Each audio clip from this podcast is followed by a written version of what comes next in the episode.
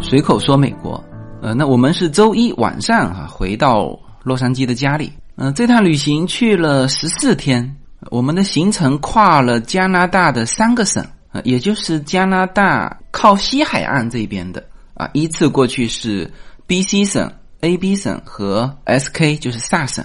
我待会儿会把这个板块一个一个呃再给大家梳理一遍哈。呃，我们从美国去加拿大是很方便的。就直接刷护照就入关了，呃，基本没查。但是从加拿大进入美国，呃，即使你拿的是美国护照，他也要就是在海关这一块啊，也是非常认真的、很详细的查你的资料啊，甚至还有一些询问，就是比较严的进来。呃，然后之前就听说有人问我说：“哎，你知道美国的海关建在哪里吗？”啊，就是。和加拿大之间的哈，他说美国的海关是直接建在加拿大境内的，就是每一个城市的机场，因为海关基本上是是建立在国界上嘛。那像比如美国去加拿大，那你肯定是下飞机进入加拿大，到达加拿大之后，他那边有海关是吧？然后你通过海关就进入了加拿大，而加拿大和美国。啊，它不仅仅是什么大的城市，是几乎所有的城市，但凡和美国有通航的城市。我们这次回来的时候是从呃是从萨斯卡通飞 L A 的啊，但是中途有一个中转，就转机在卡尔加里。那么到卡尔加里的时候，就是转机的时候，我们就发现美国的海关就直接设在卡尔加里的机场内，也就是说在。卡尔加里的这个城市有美国的海关，而你通过包括我刚才说的审查的比较严的啊询问啊什么，全部是美国的海关在那个机场的询问，然后你进入这个美国海关之后，理论上你是进入了美国的领土。但事实上，这块呃地还是在这个加拿大的 A B 省。嗯，那从卡尔加里直接飞到 L A 之后，就不再有任何路径的什么什么关卡了，就是直接下飞机就直接出来了。呃，那当然，卡尔加里是加拿大第四大城市，那包括多伦多、温哥华，那一定也是。这种美国把海关直接设立在别人的机场，那这当然也说明美加之间的这种走动是非常频繁的。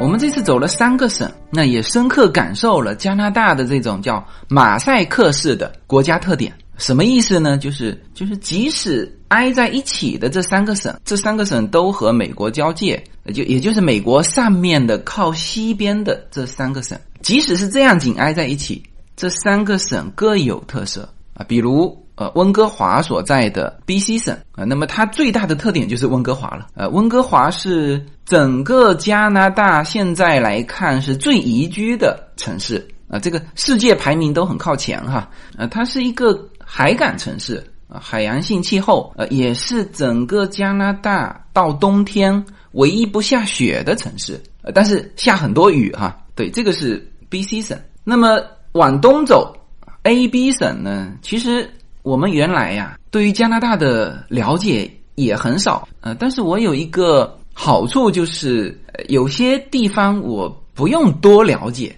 啊，我是在那边当地了解，就是我先走。走完之后，哎，根据看到的一些情况回来查一些资料，那么就对那个地方就有更多的了解。但是总体来说，那我们肯定是对加拿大以及加拿大的各个省，啊，其实是了解的很少啊。所以原来在我的印象当中，一个是就这一趟旅程哈，一个是温哥华，当然就是有朋友在那边啊，那相对有所了解。但是实际上呢，就是就真正实地了解的，跟原来的印象还是有差别。然后就是班夫稍微有点了解啊，比如是呃最美丽的国家公园啊，然后我们看到的很多加拿大的图片啊，都是班夫的那几个湖的图片，呃，也就了解到这个程度。那么再往东啊，也就是班夫再往东。呃，其实是毫无了解啊，包括卡尔加里啊，只知道卡尔加里嘛，嗯，相对是一个啊比较大的城市啊，其实一百五十万人口的城市，我都不敢说是比较大的城市哈，但是它在加拿大算是比较大的城市，是第四大城市啊。加拿大前五大城市是多伦多、蒙特利尔、温哥华、卡尔加里，它排第四，那第五是埃德蒙顿。到了卡尔加里才知道，原来 A B 省是一个石油大省。我们之前也只知道说，哦，A B 省是免掉州税的啊。当初问的还是说，听说卡尔加里免税的，然后后面才准确的知道说，呃，实际上它免的是州税啊，联邦税也不免。总共是消费税是十一嘛，一个五是联邦税，六是州税。那几乎大部分的加拿大的城市啊，都是这个十一的消费税。比如说你在 B C 省。那就是这十一的消费税。之前原来以为说是去卡尔加里买东西很便宜，实际上是整个 A B 省。也就是说，我们当时在班夫买了很多东西，那么在班夫消费的全部是免掉百分之六的州税，但是呢，联邦税的百分之五还是有的。呃，我们之前东西买的小件嘛，所以也没去问。后来我们去买那个加拿大鹅，就是我跟叶子各买了一件衣服。因为金额相对比较高，所以我们跑去问了一下，就是在班夫哈班夫小镇，我们问说是不是去卡尔加里买会更便宜？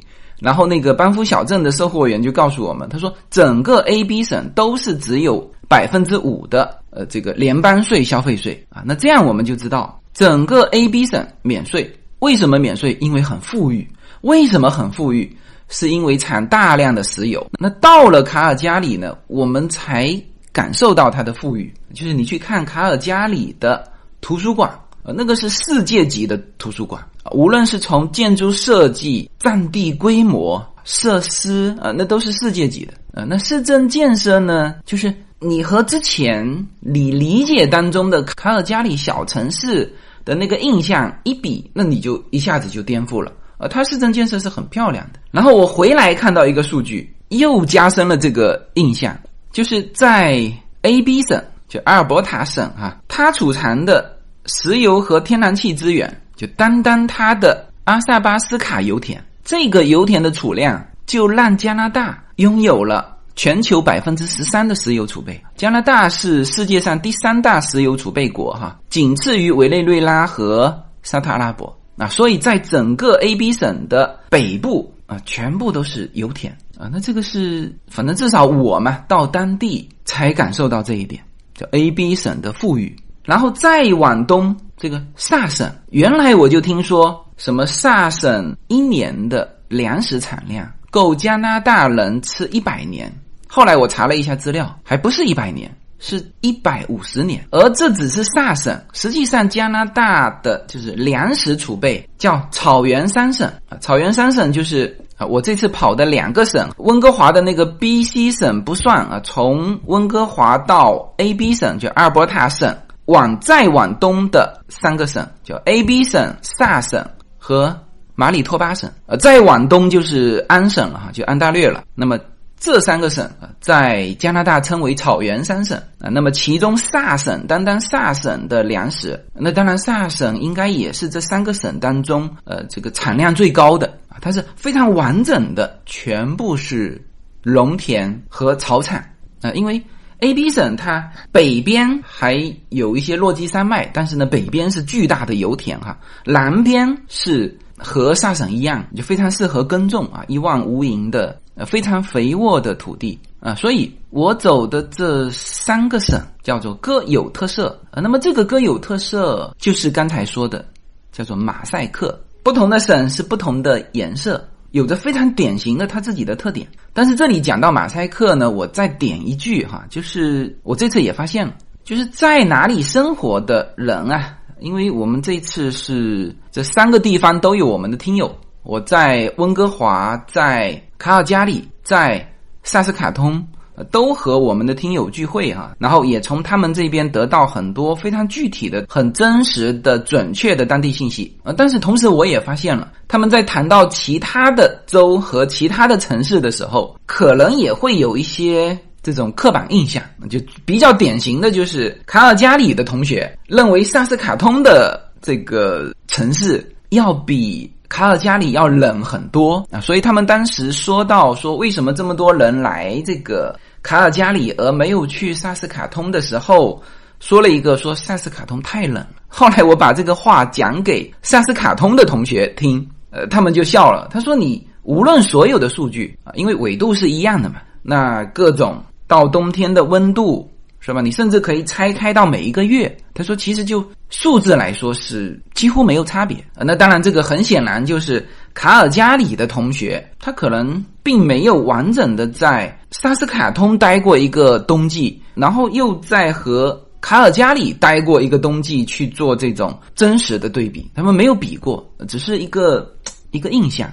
呃，那当然，卡尔加里和萨斯卡通相比，它毕竟是一个大城市。啊，这个在加拿大算是个大城市哈，一百五十万人口，一百五十万人口，这是卡尔加里的同学说的哈。其实我查了一下资料，只有一百一十万。那即使是这样，比起这个萨斯卡通同学们讲的，呃，整个城市不到二十五万人，那还是大城市啊，也富裕啊，城市的这个设施也好。那我觉得这个应该是更多的人会在这两个省选择移民的时候会选择。呃，卡尔加里的呃一些原因吧，但是选择萨斯卡通的那肯定有他萨斯卡通的理由啊，比如说萨斯卡通是现在加拿大唯一一个就投资移民里面不要求英文考试的，那这所以为什么萨省的移民也不少啊？不过当地的就萨省的同学也说了，就是留不住啊，基本上到萨省都是一个跳板，这个非常像魁北克哈，就到萨省拿到枫叶卡之后啊，他就。往西边跑去卡尔加里，或者甚至就直接到温哥华。所以我觉得这次跑三个地方还是比较值得。嗯，我们讲叫见世面啊，就是你要真正的眼见为实，看过这个地方啊。见世面绝对不是说你看过他的纪录片，或者说你看过他的风光片。这个见世面这这个词呢，对所有的人啊都是有效的，因为世界太大了，你不了解的地方太多了啊，甚至我说。当地实际的情况和你的刻板印象，其实也是存在非常大的差异。所以，为什么我们要多走动？啊，那当然，我可能会比其他的旅行者会更多了解一些，也是有赖于这个《随口说美国》这个节目吧。就是在世界很多地方都有我们的听友。那我这次是去加拿大，下次我可能去欧洲、去日本、去澳洲，也会有我们的听友。那在当地的听友。他能给到我的一些具体的，就他们在当地生活的一些感触，那这就更丰富了我对这个地方的了解。那当然，每个人所在的区域都有它的局限性啊，所以我们今天呢，作为结束加拿大旅行之后的一期节目，我觉得可以系统的来谈一下加拿大，然后一些地方结合我走过的和这个听友交流的一些情况，我就把它补充进去。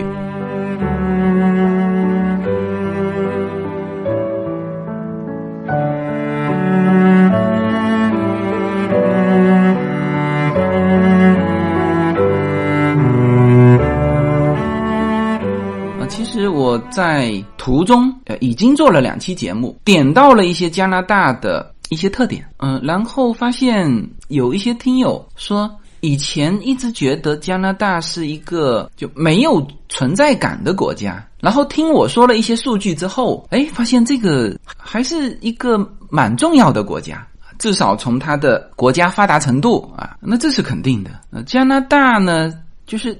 它的光芒是正好旁边有一个美国，就是如果把加拿大这个国家放在任何一个一个州，估计都是最大最重要的国家啊，因为它在美国旁边，所以呢，给到很多人就呃有一些忽略，但是。再怎么忽略你，你你看一下这个国家的一些基础数据。那我们比较熟悉的，比如说加拿大的领土啊，它是全球面积第二大的国家。然后我再补一句，它是发达国家当中领土最大的国家，是吧？这么一个国家，你怎么可能忽略它呢？加拿大是九百九十八万平方公里，美国是九百五十二万平方公里啊。其实，在更多的就是国家领土排名的时候，是把美国和中国是并列在第三位。那你去查哈，为什么呢？因为中国的土地是我们常常听到的是九百六十万平方公里嘛，其实是九百六十三万平方公里，这个是官方公布的。而美国的官方公布的是，就是中央情报局公布的那个数字是九百八十三万平方公里，但是呢，按照大英百科全书又是九百五十二万，那这里面就各种算法。呃，其实美国的领土，即使是只加上就是五大湖美国主权的那个部分，都。正好达到九百六十三，所以这个是就是第三位跟第四位，那美国跟中国其实可以拼一拼啊。但是加拿大的这个领土面积，呃，没有人质疑什么，因为它比第三名高过很多嘛，九百九十八。那第一名更没有人质疑，是吧？俄罗斯呃一千七百多万平方公里，那这个就更没人质疑了。所以加拿大是一个发达的大国。这个是没有任何问题的。嗯，加拿大这个国家呢，啊，有人说它是个马赛克国家，有人说它的特点就是多元化，呃，其实都蛮形象的。就是它从历史上看呢，也是各种板块拼在一起的，所以一直到现在还存在的这个魁北克省要独立的这个事情啊，一直在搞。就早先啊，对于北美来说，我们现在说的北美。呃，就是暂时哈，叫狭义的北美，就是指美国跟加拿大啊。实际上，北美洲呢还包括了我们认知里面的中美洲的那一块，就是美国跟加拿大最早都是英国跟法国。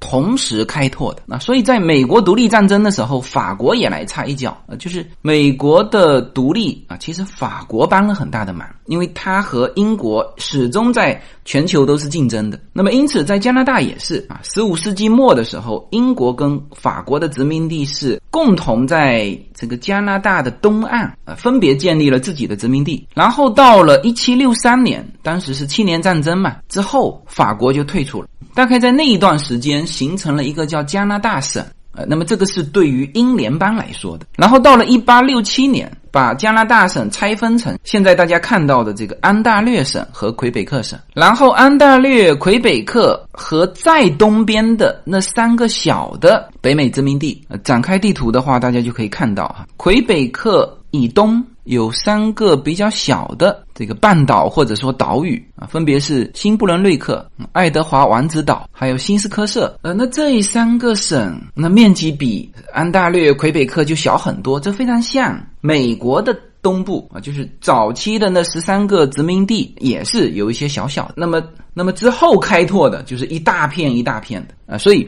我们展开地图，加拿大的最初的形成啊，就是在现在加拿大的东面的这五个省啊，基本上都是在一八六七年加入联邦的啊，然后通过后面的时间，先是往西啊扩展到太平洋，然后再往北啊。其实现在加拿大，我们说十个省三个地区，就简单的印象呢，就是初创的这五个省，两个大的安大略和魁北克。三个小的，就是这个小岛啊，旁边刚才说的这三个：新布伦瑞克、爱德华王子、新斯科舍啊。那么这里面五个省了，然后这五个省往北的一个纽芬兰与拉布拉多，这是一个省，这里面六个了。然后就是往往西草原三省加上 B.C 省，这就是整个加拿大的十个省。然后你会发现，哎，这个这个加拿大北边的。大块的土地没有一个是省，对，没错，那三个都称为地区，不称为省。省和地区的差别呢，我没有去看具体的啊，但从简单的比较看，就是省是类似美国的州，它有更多的这种自治权。因为加拿大整个整个体系跟美国很像，就是这十个省跟三个地区组成的联邦嘛。但是它跟美国又不一样，就是它上面还有一个名义上的英国女王。它跟美国不同，美国是独立了，它没有独立啊，甚至还有一个总督啊。我们常常看到的是加拿大总理啊。其实按照这个君主立宪的这种架构，英女王下面有一个总督啊，但是现在是反过来，就是因为。整个地区民选了嘛？呃，各个省有自己的，他如果是省的话，那就是省长啊，行政长官。然后这些再构筑一个联邦政府，然后由联邦政府去推选一个总督。呃，英女王给他任命啊，这个就不一样了，是从下面推选上去。嗯，你英女王该做的事情，只是对他。的任命进行一个确认，而不是你从英国派过来啊。所以加拿大基本上就是这么一个格局吧。呃，所以从政治架构上呢。加拿大变成是你要读它三个制度，呃，从国体上，加拿大是叫联邦制，联邦制就不是中央集权嘛，就各个省有自己的立法、税收啊，那这个跟美国就很像。第二呢，你必须要说到它的国家元首，那它的国家元首还是英女王，现在是伊丽莎白二世啊，伊丽莎白二世是加拿大的国家元首，也是加拿大的君主，所以加拿大是君主立宪制。最后你还要说到它是。议会制，因为它没有总统，它是总理。大家知道，总理就是议会制嘛啊，所以从政治体系来看，它也是拼这个三块拼图拼起来。呃，然后我看了一下加拿大自己的，就是把它这几个地区的排名，呃，我发现它这个排名啊有分先后。美国几个州的排名呢，它也是有分先后，但是它的先后是就是以加入联邦的那个时间。啊，这个我们之前讲过，那个跑马跑得最快的，他是最快跑回当地议会，然后呢投票通过的啊，精确到几月几号哈，那这个排名就是这么排下来，是吧？你跑得快，你最先通过，你就是第一个州，然后以后所有的排名都是按这样排的。那我看了一下加拿大，它不是按照时间排的，它排在第一个的加拿大的省是哪个省呢？呃，不是这个 B C 省哈，我们一直印象当中啊，这个。呃，温哥华就是一提起加拿大的城市，好像我们就想起温哥华。实际上，温哥华是排在第二，排在第一的是安大略省。那为什么安大略排第一呢？很简单，两个最重要的城市全在安大略，就是我们说的安省，简写是 O N。那当然，它也是最初的加拿大的发源地啊。刚才说了，加拿大联邦最初的形成就是加拿大省和旁边的三个岛组成的加拿大的联邦。然后加拿大省又分裂成安大略跟魁北克，我估计是法语区和英语区哈。然后这个安大略有着加拿大的首都渥太华，以及加拿大最大的城市多伦多。呃，我这次从萨省飞机嘛，经转卡尔加里飞回 L A，然后飞到 L A 的时候感叹 L A 真是一个大城市哈。呃，我们从萨斯卡通起飞的时候，这个飞机一起飞，萨斯卡通好像就小小的在后面，然后到卡尔加里转机的时候，哎，就是往下看呢，嗯，说这个卡尔加里。还算是一个城市，然后飞回 L A 的时候，就是一望无垠的城市群啊！特别是我们飞到 L A 是这个傍晚的时候，全部灯火打开啊，那几乎是一望无垠。然后就有多伦多的朋友说啊，看到我拍的那个视频啊，他说多伦多也差不多。那基本上我就知道，那多伦多的城市规模以及人口，应该是要比这个 B C 省的。温哥华要来的更多，嗯，多伦多是两千七百九十万人口，呃，温哥华就把大温哥华地区算上，也才两百四十六万，所以基本上我们现在听到。就对加拿大的城市，就听到最多的就是东边就是多伦多，西边就是温哥华。嗯，所以安大略省在加拿大的这个排名里面啊，它始终是排在第一位的。那第二位的就是 B.C 省，就是这个最大城市温哥华的这个 B.C 省。B.C 省是一八七一年加入联邦的啊，它并不是第一批，第一批都是一八六七年嘛啊，这个是排第二的，第三就是魁北克。我不清楚他为什么这么排的哈，那反正我觉得应该是按照重要性排下来啊，这是前三，然后后面四个分别是早期一八六七年并入的那三个岛：新斯科舍、爱德华王子岛、新布伦瑞克，然后再加上他们上面呃纽芬兰和拉布拉多，然后才是草原三省，然后才是地区。啊，这里其实就想告诉大家的是，嗯，这次。就我回来之后，有一个听友问我，他说：“哎，他说听说你去加拿大，那我也想去加拿大。他叫我介绍应该去哪一些比较好玩的城市或者是地区。我首先问他，我说你是要玩加西还是加东啊？我说加拿大非常大，呃，像我们这一次呢，即使是呃玩这个加西，我们大概花了十四天时间吧。”那这个肯定也是蜻蜓点水，就是勉强跨越了三个省啊，这这已经是极限了啊！说再往东走，这个横穿到呃加东去，这个几乎我们没有这个时间，也没有这个精力，所以基本上是分开玩。比如温哥华和这个班夫啊，这是一条线啊，就基本上没有人往草原三省跑的哈，除非你在那边有朋友。然后这个加东呢，我还没走过。那嗯，然后有人一直是希望我去多伦多嘛？那我说呢，下一次去加东的时候，就是我们看看去看那个大瀑布的时候，是不是适合这个线路拐过去？那，多伦多、渥太华，那么这两个点又是集中在一起的。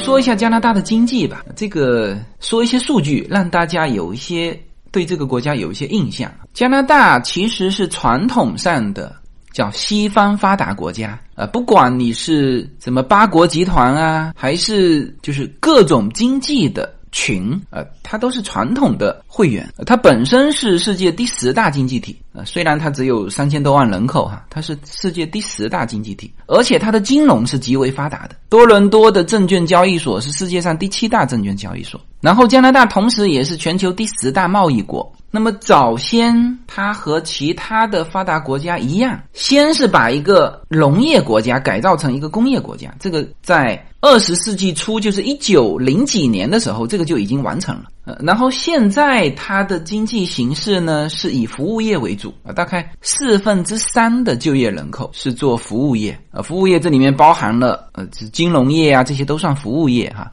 但是它和其他国家略有不同的是。它的资源太丰富了，所以它的一级产业还占到相当大的比重啊。其中最重要的两个，一个刚才说了是石油啊，它实际上是全球第三大的石油储备国啊，仅次于那个特别富有的沙特阿拉伯啊。这是一个石油，另外一个是伐木，就它的木材的出口。呃，我们在就这次的旅行当中，呃，特别是在落基山脉。附近转悠的时候，看到大量的采伐木头的这个大型卡车，同时也看到什么呢？大片大片倒下的森林啊！为什么倒下呢？当然也有山火焚烧的痕迹，但有一些它就是自然倒下。所以，就是如果你置身加拿大，就是那些环保主义者的观点，你就很难接受。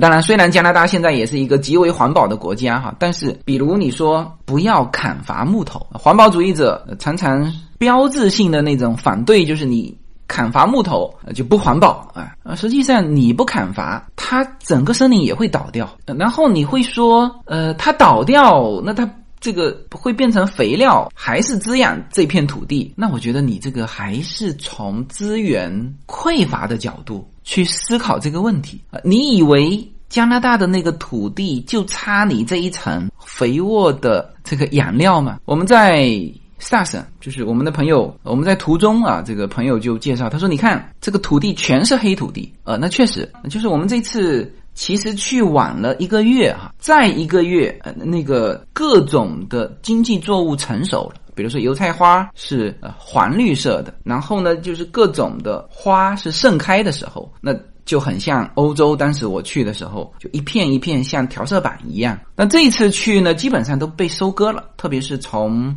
A B 省往这个萨省，就这一段路，它是先播种、先成熟、先收割。但是先收割的这一部分的产量不如萨省的北部啊。他说萨省的北部是后播种，可能跟气候有关系吧。后播种、后成熟、后收割，这个产量相当于萨斯卡通西边的这一片地区产量的，呃，可能高个百分之三十，高个百分之五十的。那我们看到的收割之后的土地呀，我们就可以看到那个黑色的小麦长上来都是黄色的。看不到，收割完之后，特别是它那个秸秆堆起来旁边的那个部分，全是黑色的。然后我朋友告诉我，他说：“你知道这个黑土地有多厚吗？”他说有十米厚啊。所以在萨省做农民啊，就你很难想象，就是我在，比如说在美国，在加州，我们会看到喷淋的，你要有水嘛，是吧？你庄稼才能生长。在萨省不需要，就是我就没看到任何这个灌溉措施。也没有什么旁边引一个湖，然后需要这个湖的水变成什么管线啊，这个这个滋养这一片田没有，纯靠雨水。那其他季节我不知道，反正我们在的时候，几乎是下午两点到三点的时候都会下一场雨，而且还不是小雨，大概是下中雨。然后他们说。在萨省做农业呢，就是只要三个人啊，就可以种大概三万亩，就是中国的那个亩的土地啊，基本上就是这种标准配备。这三个人呢是开不同的车子，全是开车的哈，所以很多人问到说：“哎呀，来北美干体力活？”我说：“全部用设备，基本上都是按钮，没啥体力活给你干。”第一个车子就是田间地头的，他开两种车啊，第一种是叫做。播种的车子，这个播种的车子其实它是同时做三件事情啊，一个是播种，一个是撒化肥啊，他他们也用化肥哈，呃，就是针对这个这个农作物吧，呃，第三是除草，呃，按照按照我听到的说法是叫做一次性完成，当然我这个。还很难理解他怎么一次性完成。他说是一台设备，大型的这个机器，就是开过去就把这三件事情同时都做了。他说这个还是属于比较小块的。他说小块就是比较标准的。他说你如果再大，那你就得开飞机了。播种和撒化肥和什么除草，全部是开飞机，按着那个 GPS 的那个定位，你否则你就。开不清楚，不知道哪里已经撒过了啊。那么这个是就这一个人的其中一部车的工作量播种，然后还是这个人开另外一部车就收割，全自动化收过去。那么这是一个人的工作量哈。第二个人呢，呃，他是衔接田间地头和这个外面的公路中间有一种车辆，呃，我。看到的，因为他现在是在收这个这个粮食嘛，一种是梗啊，它梗就捆成那种草，就这种车要把那个草装上他的车，然后开到路边，把这个草放上公路上用的这个车啊。那么第二个人就起这个作用，这个也也不能替代，就开这种车啊，可能送这个种子、肥料啊，它也需要从公路。就是有这么一个摆渡吧的作用，把它送进去，然后田间地头的这个车就开始运作，然后收的时候也是，这是第二个人的工作量。第三个人的工作量就是就是外围的这个大卡车，把它收上来之后开到就囤粮食的地方，或者就直接开到火车站。那么就是只要这三个人，而这三个人工作的时间。其实一个就是农耕时节，一个就是农收时节，就收成的时候。那么剩下的时间干嘛呢？剩下的时间就离开这里。我朋友说，萨省的农民都非常富啊，大概一年啊，平均哈十二万加币农民的收入。那你又只干就头尾可能就两三个月吧，那剩下的这九个月，当地农民一般都是跑到，那就是跑到中美洲啊。那我说呢，他们也很聪明嘛，直接跳开美国。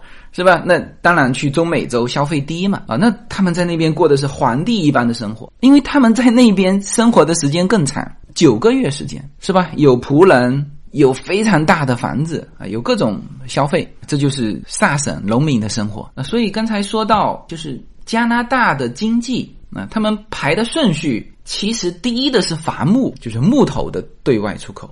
然后才是石油，然后我刚才说的这个农业啊是往后排的。啊，但即使排在石油之后，加拿大也是世界上最大的农产品出口国，它的小麦、油菜还有其他的谷物啊，都是全球最重要的这个生产基地。呃，除了木材、石油、农产品之外，它还有大量的矿产和资源啊。它是锌和油的主要出产国啊，还有什么金、镍、铝、钢材、铁矿石、焦炭、铅。那么，所以加拿大就是，比如说靠北的那三个地区，呃，气候恶劣啊，人迹罕至，但是地下是大量的矿产啊。即使是呃中间的这三个省，我们称之为草原三省的，你像 A、B 省。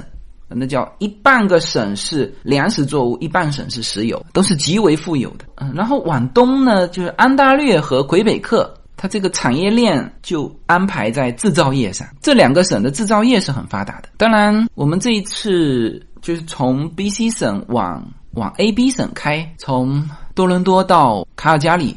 这一路呃都在修一个管道，就是我们看得到啊，旁边大的那种管道，基本上不是石油就是天然气。嗯，然后有朋友说到说加拿大呢，这个石油产业，说是就被美国卡脖子了。什么意思呢？就是说加拿大只有原油出口，说整个加拿大没有炼油厂啊，那可能是指大的炼油厂嘛，就全部原油要输送到美国去炼油完，炼完的这个油才能够回到加拿大，加在加拿大每家每户的车子里啊，所以他们说。呃，加拿大的油也不便宜，但是呢，我这一路呃，可能是因为加州的油太贵了，基本上我这一路就是一百加币加满整箱油，那一百加币就等于七十七美元，而美国现在加州就算是降价了。应该加满一箱也要一百二十美元，那所以这还是便宜很多的啊！但是我听到那个说是炼油被美国卡脖子，我就笑了。我说炼油又没有什么技术含量，有什么好卡脖子的？这个其实就是你不需要炼油厂，因为炼油厂还是会有一些这种污染，就是你原油太多了，我专我只卖原油的钱我就足够了，我干嘛要去建这种略带污染的这种炼油厂呢？那基本上整个加拿大就是输出原油，它就够了。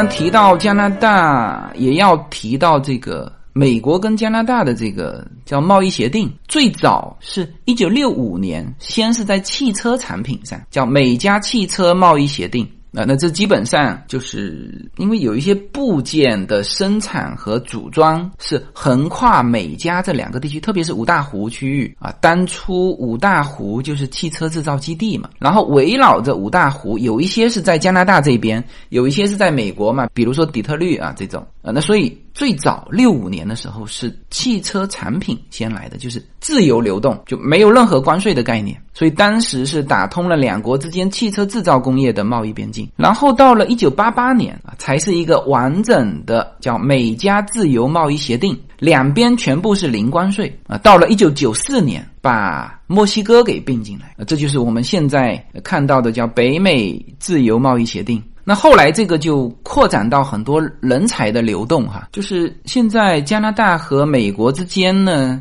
就我们之前说到的啊，比如说是加拿大的公民，那他到美国是就可以直接工作的啊，只要在海关就是告诉海关，哎，我美国的哪一家公司聘请我，你出具这个邀请函，你就可以在边境就在美国的海关，他直接给你办一个。美国的工作签证，那这个是加拿大公民啊。加拿大枫叶卡呢，你还得熬到你拿到公民身份之后。所以这两边的人才流动是非常自由的，资金流动啊，以及这种货物的流动，合成整个的叫区域啊，就是北美自由贸易区。嗯，那当然就是我们之前说到墨西哥的时候，有说这么一句话，叫做“离美国太近”。离上帝太远了。其实这个话呢，也可以套到加拿大。那这里面没有这个什么压迫的啊这个意思啊。但是呢，我们知道所有的经济，你如果打通了之后，叫人往高处走嘛，那么资金也是往有更高收益的地方流啊。所以这就是我前两期在途中跟大家讲到的，基本上就是应该说整个加拿大其实都在往南走。就是稍有成就，或者说稍微条件合适，他就到美国来啊。那这个条件也许是，哎，大学生毕业是吧？讨论的都是如何去美国就业，这个生意拓展、事业拓展，也是想着怎么开拓。美国的市场，就对于加拿大的企业来说啊，或者整个直接把总部搬到美国来，这是有虹吸效应的啊。这就是就加拿大和美国之间的这种叫做离美国太近，离上帝太远，所以它的发展，你看上一次。我加拿大的朋友，我印象非常深刻，就是他在宣传加拿大的时候，他说：“哎，他说你不要小看加拿大，是吧？小小一个加拿大有十四位诺贝尔奖的得主。当然，他说的啊也是对的，就是以他三千多万的人口嘛，有十四位诺贝尔奖的得主啊。但那个时候我正好就是有一些。”朋友的孩子考到了伯克利。那时候我们不是正在聊伯克利的，就最早，呃，伯克利的教授，呃，你如果能够获得诺贝尔奖的话，给你一个车位，叫终身永久的车位，因为伯克利里面停车非常挤嘛，那这是一种奖励啊，也是一种荣誉哈，你的有专门的车位。后来就 U C 伯克利得诺贝尔奖的人越来越多，越来越多之后。就把这个给取消了，就是只能给你三年啊，三年之后你还是该没地方停车，还是没地方停车啊。所以伯克利的诺贝尔奖呃，到现在是一百一十位，是吧？那那这个一对比，基本上加拿大就不用再提这个诺贝尔奖得主了啊，因为你一整个国家就历史以来的诺贝尔奖得主才。十几位，而人家一个美国学校，而且还是加州的啊，现在好像 UCLA 的排名还排在 UC 伯克利之前了啊，就是一个学校一百一十位啊，所以这也是另外一种叫做离美国太近的苦恼啊。嗯，加拿大现在是世界上移民率最高的国家。啊，它不是移民最多的国家哈，它叫移民率，移民率是它的分母是跟它的人口去对比的啊。现在应该呃，今年扩展到就是移民的额度。有四十几万，嗯，所以美加澳新啊，这都是呃，这都是传统移民国家。但是这几年加拿大在就吸收我们说中高等人才吧，因为加拿大的移民政策始终是就是他不收低门槛的那些啊，就是所有加拿大移民都要考英文，还有你的学历啊要看。那就刚才说的所有的就各个省的移民里面啊，它的移民其实还分为各个省的移民配额。和联邦的移民配额，那就各个省的里面呢，就只有萨省它没有要求英文，那其他的都有一个，就对于移民的素质，对于移民的这个质量是有要求的。那呃，然后这几年给的政策又比较好，所以加拿呃，所以加拿大现在好像是今年评出来是移民数值最高的国家。整个加拿大人口的比例呢，一六年的人口普查数据哈，还是白人为主啊。整个欧裔占到百分之七十二，亚裔占到百分之十六，加拿大原住民大概占到百分之四点九，啊，非洲裔占到三点五，拉丁裔一点三，啊，所以它的就是白人的比例占到还是最高的，而且这个是多数啊，四分之三是白人。嗯，我们在加拿大旅行的时候，呃，跟美国还是有些差别，就是他们说法语的多。那这个在美国西海岸，我们更多的是听到，比如说亚裔的这些国家啊，说韩语、说日语、说中文，就是他们之间说嘛。那我们走在路上可以听得见。然后更多的是说西班牙语，是吧？那当然英语是一个流通语言，呃，就很少听到说法语。但是你如果在加拿大的话，至少那我们这次还没去加东呢，是吧？还没去魁北克。但我们在这三个省晃悠的时候，都有听到大量的法语，所以整个加拿大是大概英语人口百分之五十六，法语人口是百分之二十一，然后呢，双语就他既说英文又说法语的百分之十六，嗯，差不多是这个比例。嗯，好吧，那我们连续讲了三期的加拿大，啊，主要是因为我这趟跑了一趟加拿大哈，那么这一期也系统的。我们作为一个系统的梳理吧，那我可能也会再找时间去加拿大的东边啊，多伦多那一带，到时候呢再补充关于加拿大的一些内容。好，那这一期的节目就到这里，谢谢大家。